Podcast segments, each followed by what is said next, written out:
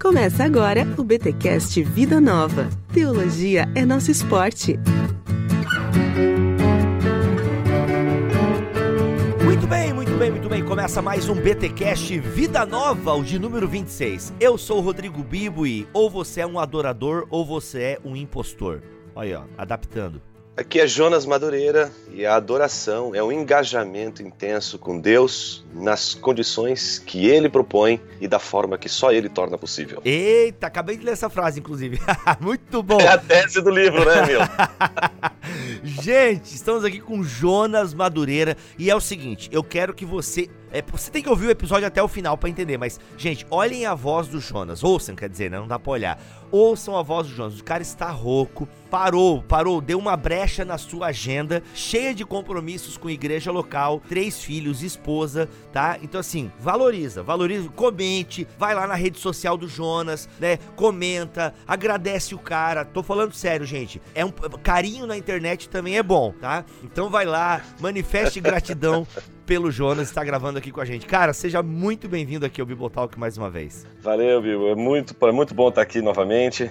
Foi difícil acertar uma agenda agora, hein? Foi, rapaz. Ah, mas é que não tá, não tá fácil, né, cara? Tá eu acompanho teu, as tuas redes sociais ali, mano. É. Quando eu vejo que você tá tomando café com alguém, eu falo, pô, pelo menos ele parou pra mentorear, mas tá tomando um cafezinho não. e tal, né? É, não, isso é, isso é a grande bênção, né, cara? Porque quando eu parei de, de fazer as viagens, né? Eu viajo muito uhum. raro, é muito raro viajar. Uhum. Minhas atividades mais intensas são na universidade e igreja, sobretudo igreja. Uhum. Então, a universidade, ela, todos os intervalos que eu tenho lá são possibilidades de tomar um café, almoçar com um membro da igreja, conversar. Então, eu consegui unir as duas coisas de uma maneira em que eu fico ali sempre com a igreja e sempre também de alguma forma envolvido ali com o ambiente universitário, né? Que legal. Porque uma coisa que mudou, Jonas, desde a, desde a última vez que a gente se falou, até queria gravar um podcast sobre isso, quando a gente tiver uma outra oportunidade, mas assim, rapidinho dá pra gente falar que agora você está à frente de um ministério, né? Acho que Sim. antes você era meio que um, o pastor, auxiliar, alguma coisa isso, assim. Agora isso. não, você está à frente de uma igreja, né? Igreja Batista da Palavra, se não me falha a memória. É isso aí, é isso aí, sim. Eu acho que esse é o. Vai fazer três anos agora em fevereiro, né? Uhum que a gente plantou essa igreja, né? E tem sido uma grande bênção, cara. Tem sido uma grande bênção. Melhor coisa que eu fiz na minha vida. Olha aí, cara, que legal. Poxa, que... e já nasceu meio filhote de elefante, né, Jonas?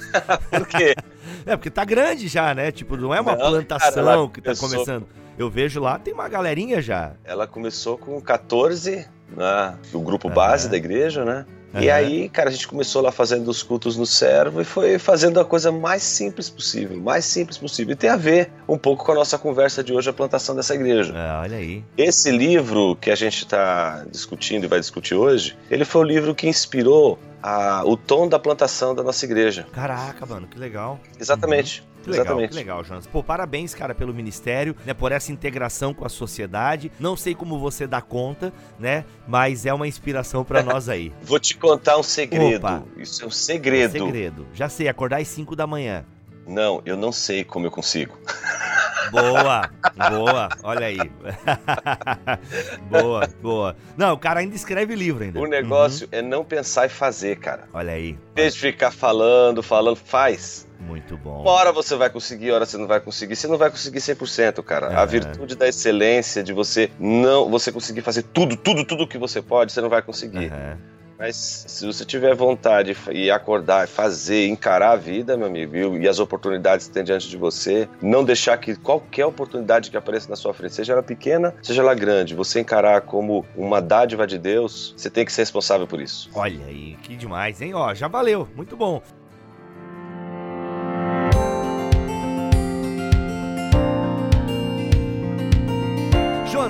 Teologia bíblica da adoração. Legal que você já fez esse link com a plantação da igreja. Bem, é. quando nós falamos em adoração, é, geralmente no nosso contexto, hoje em dia, eu penso que para a maioria das pessoas, talvez não para boa parte dos nossos ouvintes, nós temos ouvintes assim mais engajados no estudo da teologia, mas pensando de forma geral, quando falamos de adoração, Jonas, é quase que é, eu penso que a maioria das pessoas, a maioria do povo evangélico é, brasileiro, vou ficar aqui na nossa nação, mas eu diria que até mundial, mas brasileiro, ah, quando se pensa em adoração, a gente pensa numa pessoa pessoa de mãos levantadas. Sim. Né? num momento de canto, né? Num momento de louvor e adoração, como nós chamamos. Então, geralmente, adoração é aquela expressão corporal é, durante um ato litúrgico, durante um canto. Tanto que se você digitar adoração no Google Imagens, pode fazer essa, essa pesquisa aí. Vai acontecer isso. Você vai ver pessoas em, ou prostradas no chão, hum. ou de mãos levantadas, e geralmente no momento de louvor. Uhum. Tá ligado? Não sei se tu concorda com essa minha colocação Sim. geral aqui. Sim. Tá muito ligado. A minha primeira pergunta pra gente começar, e, e, também é o começo do livro, a gente não vai falar do livro inteiro, tá, pessoal? A gente vai dar um ampassar aqui em principais pontos e focar um pouquinho na tese central, tá? Mas isso tem consonância com a ideia bíblica de adoração? Eu acho que sim. Eu não, eu não acho que a gente deva, digamos assim, escrutinizar e criticar até o as últimas consequências o fato de que a adoração é associada a uma expressão corpórea, né? De pessoas que levantam as mãos, dobram seus joelhos, choram, cantam. Tudo isso faz parte. Uhum. Minha preocupação é com os reducionismos. A redução da adoração é isso. A, adora, a redução da adoração a aquela uhum. vivência que é inevitável da adoração, uhum. que é a uhum. autogratificação, né? Que é a experiência que Deus nos permite com o culto, né? Qual é a experiência que Deus nos dá no culto? A experiência de sermos abençoados uhum. quando estamos doando a Ele. Ou seja, a experiência de, até mesmo quando eu quero dar algo ao Senhor, eu recebo. Então, a adoração como uma doação, como uma dádiva a Deus, uhum. se torna algo que, uhum. que, ao mesmo tempo, eu recebo de Deus, entende? Uhum. É, eu já ouvi a expressão assim, Jonas, é bem comum é, em movimentos pentecostais, né? A, a, adoração agora é o momento em que você dá as coisas para Deus. Gente, na palavra, Deus nos serve. Agora na adoração, nós estamos mandando para Deus. É o seu momento de adorar a Deus, de exaltar a Deus. Agora é a nossa parte e tal. Isso é uma espécie de reducionismo, né? Porque não, se eu entendi a tua fala, não, até no momento em que nós estamos doando, estamos nos prostrando, né? Estamos nos curvando perante o Altíssimo, ainda assim é dentro dos moldes, é dentro daquilo que ele permite e ainda assim recebemos dele, né? Sim, então, é isso que eu acho que é o ponto fundamental, né? É a ideia de que o culto ele é centrado em Deus, mas há algo que a gente recebe, por isso que é tão difícil é, separar do universo da adoração a nossa percepção, a nossa experiência, nossos sentimentos, nossos afetos, porque é algo que a gente dá, mas ao mesmo tempo mexe com a gente, nos alegra, nos faz ter júbilo, uhum. sabe? No, mexe com o nosso coração, mexe com, as, com a profundidade de tudo aquilo que envolve a nossa natureza humana, caída, mas ao mesmo tempo redimida e em santidade diante de Deus, o que provoca também constrangimentos, provoca temor, tremor. Essas experiências, todas elas estão dentro do universo da adoração, entende? Uhum. Mas a adoração ela deve ser entendida como um movimento movimento inicial de Deus. Esse é o ponto que a gente não entende.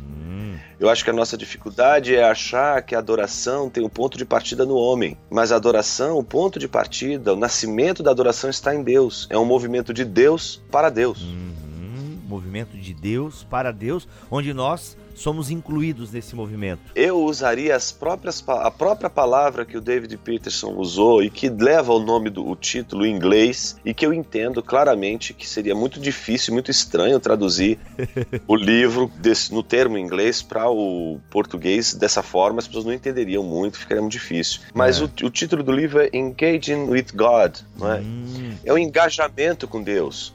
Então eu entendo que esse engajamento pressupõe que Deus dá para gente as orientações de como ele quer ser adorado e ao mesmo tempo ele provê. Boa. Ele dá os uhum. elementos para que ele seja adorado. Ele diz quais são os elementos, com quais elementos nós devemos adorá-lo, e ao mesmo tempo ele diz como ele quer ser adorado. Uhum. Que é diferente de você mesmo, o ser humano, partir do ser humano, o estabelecimento do que seria cultuar a Deus. Uhum. As religiões em geral, elas vão, de alguma forma, tentar estabelecer a sua maneira. Uhum tá certo? Mas a grande pergunta que nós cristãos deveríamos nos fazer, e isso inclui é, também aqueles que, que de alguma forma uhum. estão alinhados com o Deus das Escrituras, né? Ele, é, será que não nos deu alguma orientação, uhum. Ou será que somos totalmente livres uhum. para adorá-lo da maneira que nós acharmos mais adequado? Será que não existe alguma orientação do próprio Deus com os meios que ele mesmo torna possível? Sim, é segundo o autor, Deus dá os meios, né? Tipo, porque a Bíblia fala de adorações que Deus não recebe, né? Isso. E eu acho que a uhum. ideia do engajamento é maravilhosa, porque existe uma coisa rolando. E o que, que o ser humano faz? Ele se engaja nela. Uhum.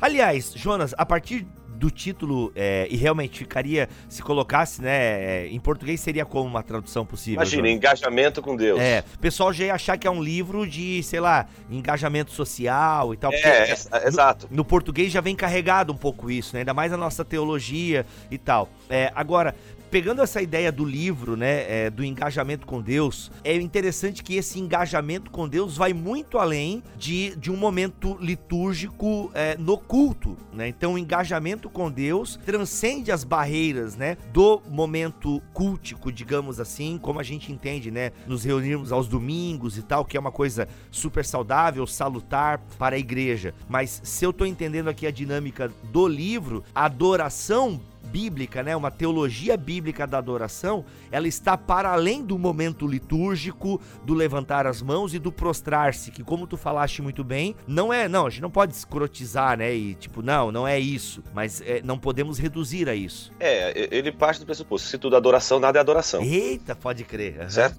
Uhum. Então não tem como a gente dizer que tudo aquilo que a gente faz é uma adoração a Deus em rigor, no sentido que ele pretende colocar, que é de um engajamento com Deus. Uhum. Agora, o que, é curioso nessa, nessa, digamos assim, nessa discussão, né? Por que engajamento, né? Uma teologia bíblica da adoração, ela deve ter o seu fundamento, em primeiro lugar, em Deus. Como que esse fundamento, como a gente poderia tratar esse fundamento, uhum. né? Imagine você que quando a gente pensa ah, na eternidade, tá certo? Antes de a gente pensar nas nossas categorias aqui temporais que determinam o início do mundo, a pergunta que todo mundo se faz, e isso já vai desde a época de Agostinho, por exemplo, né? Agostinho responde essas perguntas, né? Principalmente no livro, num tratado muito importante chamado De Trinitate, o Tratado da Trindade, né? Dedicado à Trindade. O que Deus ficava fazendo antes de criar a, a, o mundo, né? A piadinha lá com o Agostinho e o, o pobre rapaz que pergunta isso é que Deus ficava preparando o inferno para colocar nele pessoas que fazem esse tipo de pergunta.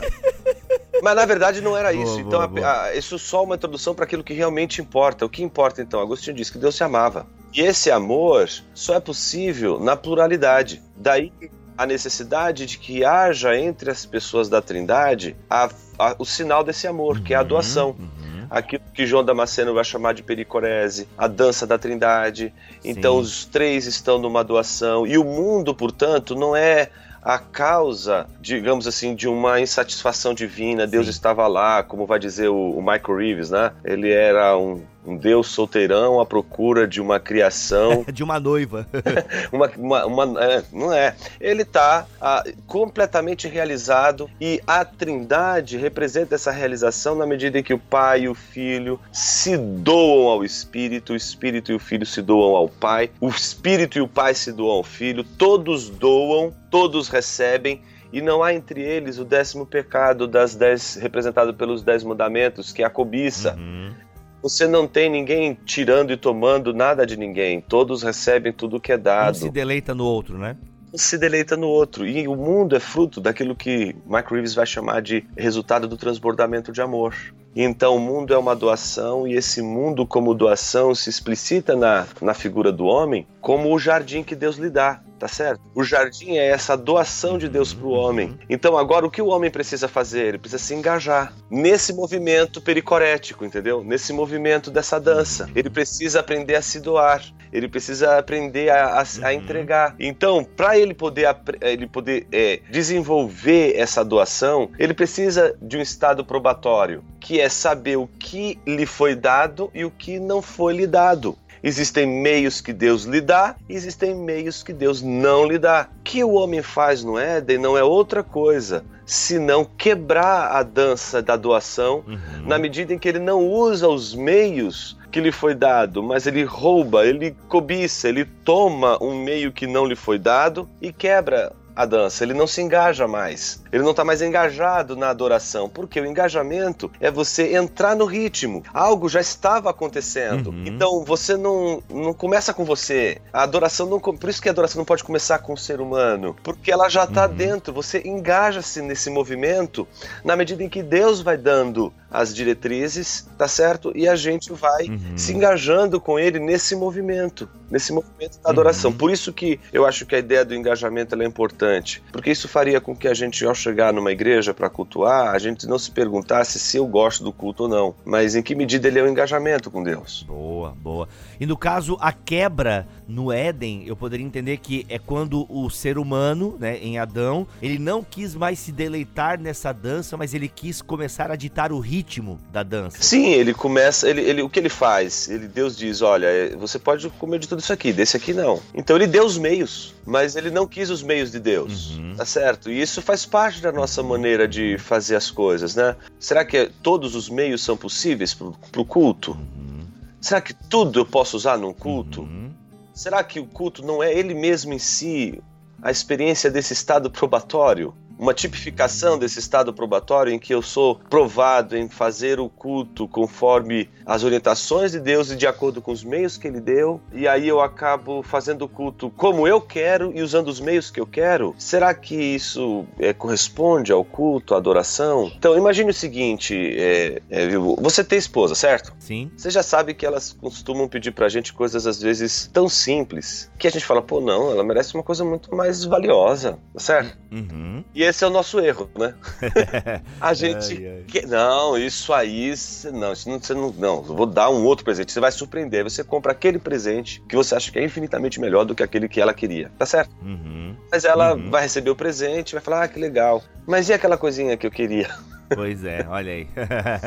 Tá entendendo? Uhum. Porque aquela, aquela coisinha simples que ela quer é a expressão do nosso amor. A gente uhum. deu o presente que a gente quis. Na verdade, a gente Isso. se presenteou. Eita. Ah, então uhum. É, é, eu acho que o culto é a maneira pela qual a gente dá a Deus, não o que a gente quer dar, mas dá a Deus o que Ele quer. Uhum. E quem não gostaria de, depois de ter recebido graciosamente de Deus o seu filho, e olha a dança da doação de novo aí, ele nos deu seu filho. Então, quando a gente vê o filho na cruz sangrando por nossos pecados, o culto já não é mais ah, um meio para receber algo de Deus, mas é um culto para dizer, Senhor, obrigado, porque o Senhor nos deu. O Senhor nos deu seu filho. Então aí o uhum. culto já é uma maneira de você uhum. dizer para Deus, Senhor, eu quero te agradar, eu quero o que, que eu, o que, que eu poderia fazer para te deixar grato. Né? Uhum. É, parece uma coisa muito, eu diria assim, ambiciosa demais da nossa parte, né? porque obviamente a gente sabe que Deus não precisaria de nada,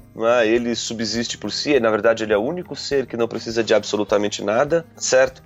Mas uhum. numa linguagem que a gente entenderia, embora não aplicável a Deus, a gente poderia fazer algo que pudesse expressar nossa gratidão. Uhum. E aí eu acho que o culto ele se torna uma maneira muito interessante de dizer te amo para Deus. Olha só, que da hora, que legal.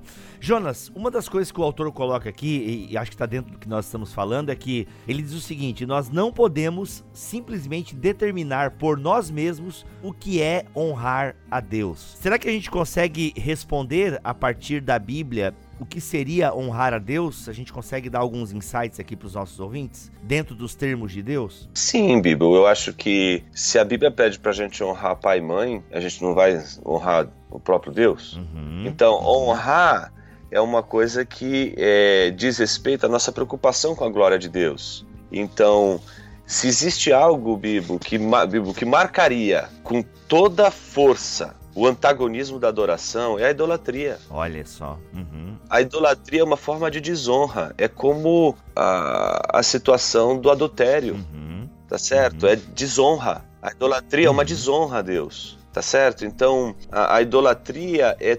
Toda idolatria é um reducionismo. Toda idolatria é uma maneira de você colocar dentro de um copo d'água o oceano. Eita todo reducionismo ele é uma maneira de querer abraçar o infinito, tá entendendo? Uhum. Isso é o reducionismo. É você tentar lidar com a adoração dentro de uma mediação que não é o Deus verdadeiro. Então, a idolatria seria a grande desonra. Não existe nada mais terrível para o povo de Deus do que a idolatria. E se você notar, Bibo, lá no, no livro do Peterson, uma das coisas curiosas ali ah, de como o mandamento de Deus ah, da idola, contra a idolatria não foi um mandamento entregue a pagãos, uhum. mas ao povo uhum, de Deus. Uhum. A, aos que têm a lei, né? Os que receberam a lei aos uhum. que têm a lei. Ou seja, a recomendação divina para que eles não desonrem a Deus com a idolatria é feita exatamente porque o povo pode fazer isso. O povo santo de Deus pode idolatrar. Uhum. Você é possível então ser regenerado e estúpido, tolo ao mesmo tempo. Olha só. Você pode ao mesmo tempo ser regenerado e ao mesmo tempo você ser um, ser um idólatra. Uhum. Mas você vai sofrer as consequências dessa idolatria? Vai, porque ela desonra a Deus. Em primeiro lugar, em segundo lugar, porque ela é uma maneira de se autodestruir. A idolatria é uma maneira do homem se diminuir. Lembra o que diz Salmo 115, né? Você se torna aquilo que adora. Uhum. Então, se você adora um pedaço de pedra, você vai ser como um pedaço de pedra. Vai ter boca, mas não vai falar. Vai ter ouvidos, mas não vai ouvir. Vai perder a sensibilidade para Deus. Uhum. Vai ser como uma pedra. Então, a idolatria, ela nos desumaniza. A idolatria é uma forma de desumanização. Por isso que qualquer idolatria, ela, a primeira coisa que ela faz é expor as vísceras e a miséria humana. E essa miséria ela fica clara não nas coisas ruins que nós fazemos, mas na nossa ignorância das coisas ruins que fazemos. Eita. A idolatria, a idolatria, ela gera cegueira. Por isso a gente não enxerga o que a gente está fazendo. A gente não enxerga o nosso ídolo. Se todo crente piedoso e regenerado enxergasse o seu ídolo, meu irmão, todos eles estariam se arrependendo dos seus pecados e abandonariam. Uhum.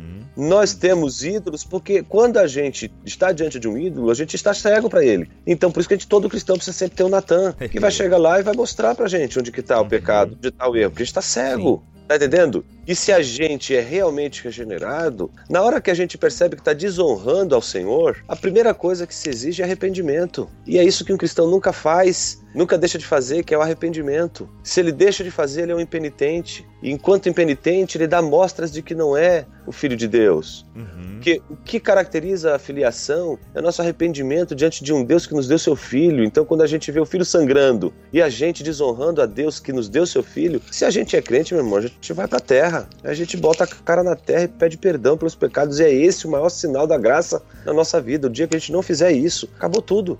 Na verdade, então é uma consciência constante, né, Jonas? Porque é, se nós entendemos que somos pecadores, né, e infelizmente vivemos ainda as marcas né, do pecado nesse tempo presente e estamos, né, num, né, somos regenerados, justificados e estamos sendo santificados, mas pecamos constantemente, erramos a Deus, então é uma consciência constante, né, de estar se conhecendo, é, saber que a misericórdia do Senhor se renova sobre nós todas as manhãs e a partir disso ter essa consciência de que, na verdade, eu preciso todos os dias me prostrar diante daquele que entregou o seu filho, né? Sim. Porque é uma, é, isso traz a questão do engajamento com Deus, de ser uma coisa constante, diária. E aí eu vou trazer aqui o clichêzão, né? Que adoração, na verdade, é um estilo de vida, né? Uhum. a frase bem clichê, mas que nesse caso faz muito sentido. Que Sim. realmente é uma consciência de que, cara, como assim? Tá, ah, eu não pequei essa semana, né? Um, um, pensamento que eu já tive no passado. Na semana foi massa, era a semana de Santa Ceia, essa semana foi top, né? Mas, meu amigo, a tua existência é marcada pelo pecado, né? Sim, sim. E por essa consciência. E é por isso que eu acho que essa noção de, de constrangimento, ela deve fazer parte do nosso culto, né? Uhum. Ah, o culto não é só um lugar pra gente se sentir bem, a gente também tem que aprender a se sentir um pouco desconfortável. Boa. Eu acho Boa. que é isso que é mais triste ver hoje na maioria dos nossos cultos. É a ocultação do desconforto. Somos a civilização hum. do conforto e da leveza. A gente Eita. quer conforto hum. todo momento, então a gente quer um culto confortável. Mas, pastor Jonas, será que isso não está ligado ao fato de que nós vivemos tempos difíceis, pessoas com alta carga de trabalho, né, sendo oprimidas pelo seu chefe e tendo, né, pegando metrôs lotados, e a vida não tá fácil. Aí o cara chega no culto domingo e ainda recebe uma, uma lambada. Como é que a gente lida com isso? Às vezes o cara não precisa de uma mensagem mais tipo: Vinde a mim, vós estáis cansados e sobrecarregados? É, o meu problema é com a disjunção aí, né? Essa, essa discussão do tipo, ou uma coisa ou outra. Eita. Eu acho que um culto que é um ou outro, ele já não é um culto que segue e que teria as suas orientações todas ali. Eu acho que tem que ter os dois. Eu acho que a gente tem que lembrar que Deus ele fere e ele sara. Ponto final. É as duas coisas. Olha só. E o, o crente que não sabe, que não percebe que a ferida que Deus faz é aquilo que salva ele, ele está perdido. Olha só o crente que acha que, que, que, que, que tenta fugir dessa, digamos, dessa dessa presença ao mesmo tempo consolador e ao mesmo tempo, é, eu diria assim, desconfortante, que é o constrangimento diante de Deus, se ele tenta fugir do constrangimento o tempo todo, é como se ele estivesse dizendo: Eu só quero o que me interessa aqui. Eita. Uhum. E não é isso. O, o, o, curioso é que quando Deus gera o desconforto ali, é para salvar os seus. Uhum. É para salvar seu povo. Então é para cuidar, não é? É, é uma, é, é, cuidado e não tortura, tá entendendo? Sim. Então eu, eu me preocupo bastante, obviamente, com a, a, a ideia de um culto que você não se sente é, encorajado, você não se sente consolado. Eu acho que essas coisas têm que estar presentes sempre no nosso culto. Deus está ali, então se Deus está ali, o nosso consolo está ali. Mas por que, que tem que ter ou consolo ou desconforto? Por que, que não pode ter os dois? Uhum. Por que, que a gente não pode, ao mesmo tempo que eu sei que eu estou na presença de Deus, diante dele, eu tenho alegria por causa de Jesus, mas ao Olha mesmo só. tempo eu tenho temor. Que é o que falta, né? O André Heinck fala assim, ó, eu acho que tá faltando assombro diante do Altíssimo. Isso, uhum. é isso aí. É meu ponto é mais esse, a ideia do assombro, a ideia de recuperar, a ideia de que você está diante de um, um, um mistério que é tremendo, e ao mesmo tempo te fascina, te capta o coração, a mente, o olhar, mas é, ao mesmo tempo que fascina, ele é tremendo, ele é, digamos assim, ele causa temor. Né? Uhum. Eu acho que esse aspecto de desconfortável uhum. do culto pode ser também de uma forma, de certa forma, ambíguo. Por quê? Às vezes o desconforto é, é, é, é, uma maneira agressiva de uma pessoa não se engajar com Deus, ou de uma igreja não se engajar com Deus. Então o culto é agressivo ah, porque de repente a pessoa estabeleceu uma determinada forma como a única, e aí vai estabelecendo ali, nessa única forma, não é, um peso de que tudo tem que ter, tem que colocar o homem debaixo da ira divina e sem colocar o homem debaixo da, do Deus gracioso. Aí eu acho que é um problema muito sério, que é você oferecer aquilo que faz o homem de alguma forma se reconhecer como miserável, mas não dizer, mas não dá para ele o caminho para para ele perceber que Deus redimiu através de Cristo Jesus. Então, as, as nossas duas mãos as duas mãos do pregador têm que ter esse Deus que fere e o Deus que sara. Olha só, legal. Jonas, a última pergunta para a gente caminhar para o final do nosso papo é: você falou bastante em Jesus aqui agora, né? Em termos de teologia bíblica da adoração, o que afeta a descida de Deus né, por meio de Jesus Cristo? O que afeta na teologia bíblica da adoração a presença do Cristo entre nós? Qual é a grande mudança? Ah, o interessante é perceber que a adoração a Jesus ela não surge quando é, Jesus está entre nós, né? Tem vários estudos aí muito interessantes, né? Ah, de gente muito séria, ah, muito comprometida com estudo escriturístico, né? E que de alguma forma ah, tem tentado mapear o quando o culto a Jesus começa, né? Oh. Então, se você parar para pensar, você não vê os discípulos de Jesus né, diante dele, é o Deus encarnado diante deles. Uhum. Qual discípulo de Jesus está ajoelhado diante de Jesus, cantando hinos de louvor a ele ali diante dele? Que igreja hoje não faria isso se Jesus andasse no nosso meio? Olha só. Então a grande pergunta é: eles estão diante do Deus encarnado, mas não cultuam ele? Como assim? É como se o culto a Jesus e a própria revelação de Jesus como Deus, como Filho de Deus, e esse entendimento de que Jesus é o Messias esperado e que esse Messias é Deus encarnado, esse outro passo de que é o Deus encarnado, parece que eles vão ganhar com o tempo. Há, há, algumas saídas muito curiosas e eu particularmente gosto muito delas, eu acho que elas são bastante significativas quando elas apontam para o fato de que o culto a Jesus começou entre os discípulos numa situação nada, nada favorável ao culto. É. Que situação é essa? Jesus havia morrido, os discípulos acabaram de receber notícias das mulheres, tá certo? Alguns discípulos viram Jesus, outros no primeiro momento não conseguiram identificá-lo, mas depois, quando ele parte o pão, identificaram. Todos eles estão assim, poxa, mas todo mundo está recebendo, todo mundo está tá tendo alguma, algum encontro com Jesus e o corpo dele não está mais lá. Como assim? Aquela confusão toda. Jesus aparece. Mas quando Jesus aparece, ele aparece e vai direto em um dos discípulos. Porque uma semana atrás, no domingo anterior, digamos assim, eles estavam reunidos e todos eles contando o que tinha acontecido. Um deles, que é Tomé, diz assim: Cara, não acredito em nada que vocês disseram. Eu só vou acreditar no momento que eu ver o Cristo. Se eu não ver com os meus olhos, se eu não tocá-lo, eu não vou crer. e aí, o curioso, né? Jesus poderia aparecer exatamente naquela hora, mas Jesus deixou Tomé curtindo uma semana de dúvida ali, né? Uma semaninha de dúvida. E aí, de repente, quando eles estão reunidos, Jesus aparece. E o texto é tão claro, né? Jesus vai direto para ele. Jesus aparece e vai de encontro a Tomé. E o que a gente vê ali? Um Tomé que diz a primeira, primeira coisa que um, que um, que um discípulo uhum. diz a Jesus. Até então, nenhum deles tinha dito isso.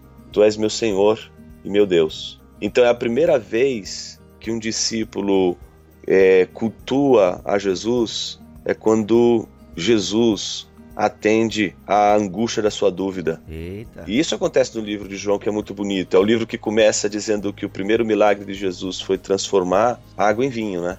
Sim. Mas o último seria o de transformar a dúvida num culto. Nossa, bom demais. E é isso que o que a gente vê ali na experiência de Tomé. E aí Jesus repreende a Tomé, né, dizendo: "Bem-aventurados são aqueles que não viram e creram". Então, eu entendo que a adoração a Jesus, ela vai surgindo na igreja. E aí, isso é uma coisa super importante.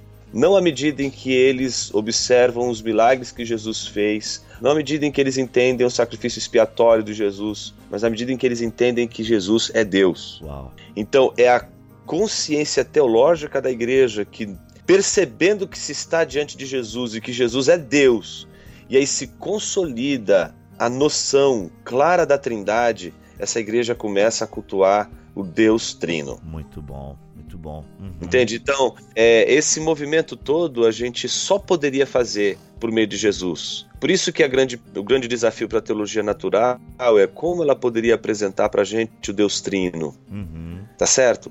Ela Sim. pode apresentar as pistas, os vestígios naturais da revelação de Deus, mas a grande pergunta é como a gente saberia é, que Deus que criou o universo é trino se a teologia natural partisse única e exclusivamente da razão. Então a gente deveria, de alguma forma, apostar, talvez, na possibilidade de uma teologia natural que reconhecesse e partisse das Escrituras. Uau. E que, partindo das Escrituras, diria: Eu só sei que Deus Trino é o Deus que se velou nas, na, na, natureza, porque eu li nas Escrituras. Uhum. Ah, então, qual é o ser humano que você conhece aí, ou autor, etc., ou que exemplifica alguém que simplesmente olhando para a natureza concluiu que Deus é trino sem nunca ter ouvido falar sobre nada da Trindade, etc. Segundo, como alguém poderia olhar para a natureza e saber que Deus se revela sem que ninguém tivesse escrito sobre isso? Será que alguém chegaria ao conceito de revelação natural só de olhar para a natureza? Então me parece que a gente até para adorar quem Deus é, a gente depende das escrituras e não da natureza. E até para adorar o Deus que se revela na criação e na natureza, a gente precisa das escrituras para saber disso. Muito bom. Então a adoração precisa da Bíblia, precisa da escritura. O nosso, nossos cultos, ele tem que, eles têm que ser atravessados pelas escrituras. A gente tem que, tem que regá-lo com as escrituras. As escrituras têm que ser cantadas, as escrituras têm que ser oradas, as escrituras têm que ser pregadas, as escrituras têm que ser contempladas, as escrituras elas têm que ser vistas na liturgia dos sacramentos, né?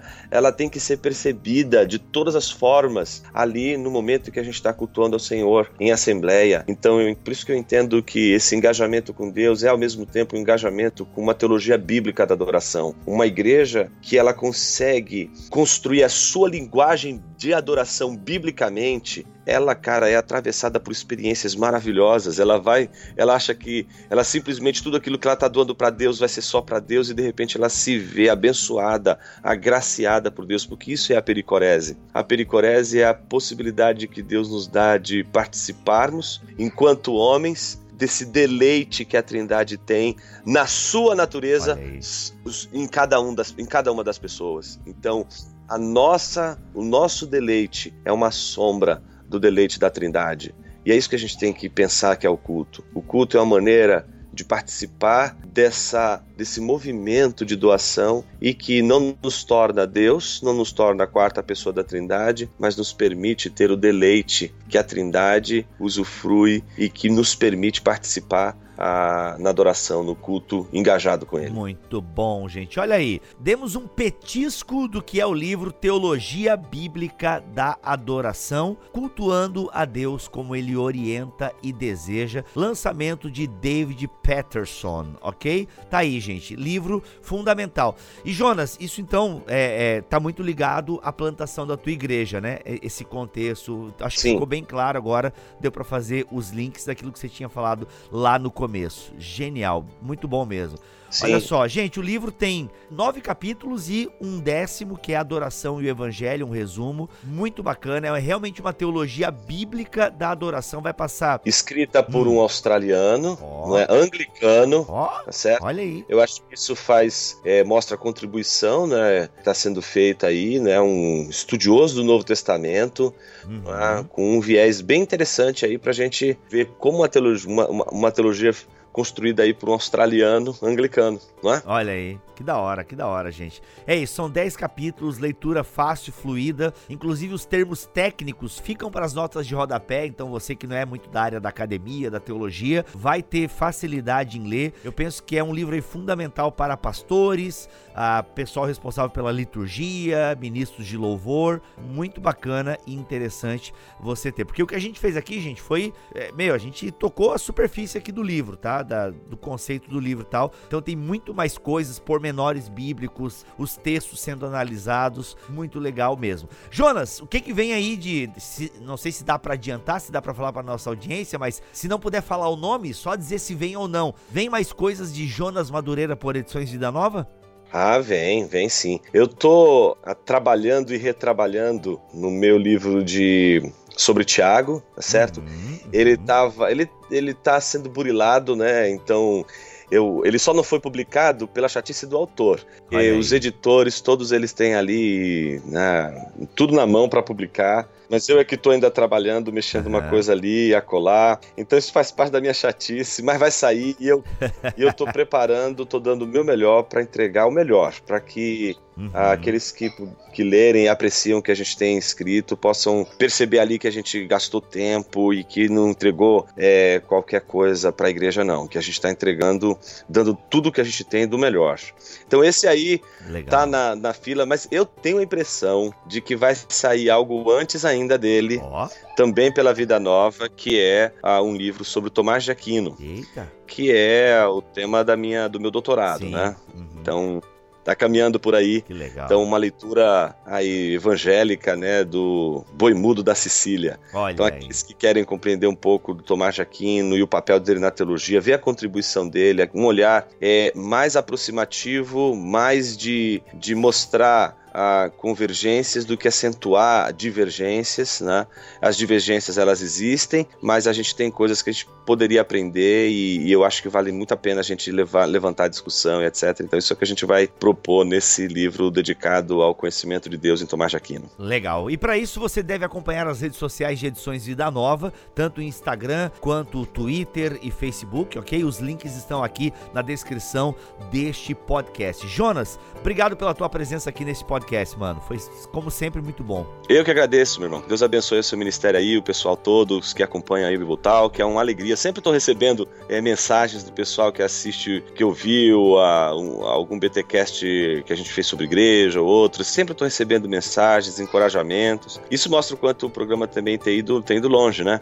Então que Deus prospere, te dê é, cada vez mais amor pela igreja, porque eu acho que é disso que a gente precisa, amor pela igreja de Jesus e dar o nosso sangue, dar tudo o que a gente tem por ela, porque ela é a noiva, né? Não dá pra gente gostar do noivo e escarrar na noiva, né? Boa, boa. É isso, gente. Voltamos na semana que vem, se Deus quiser e assim permitir. Fiquem todos na paz do Senhor Jesus.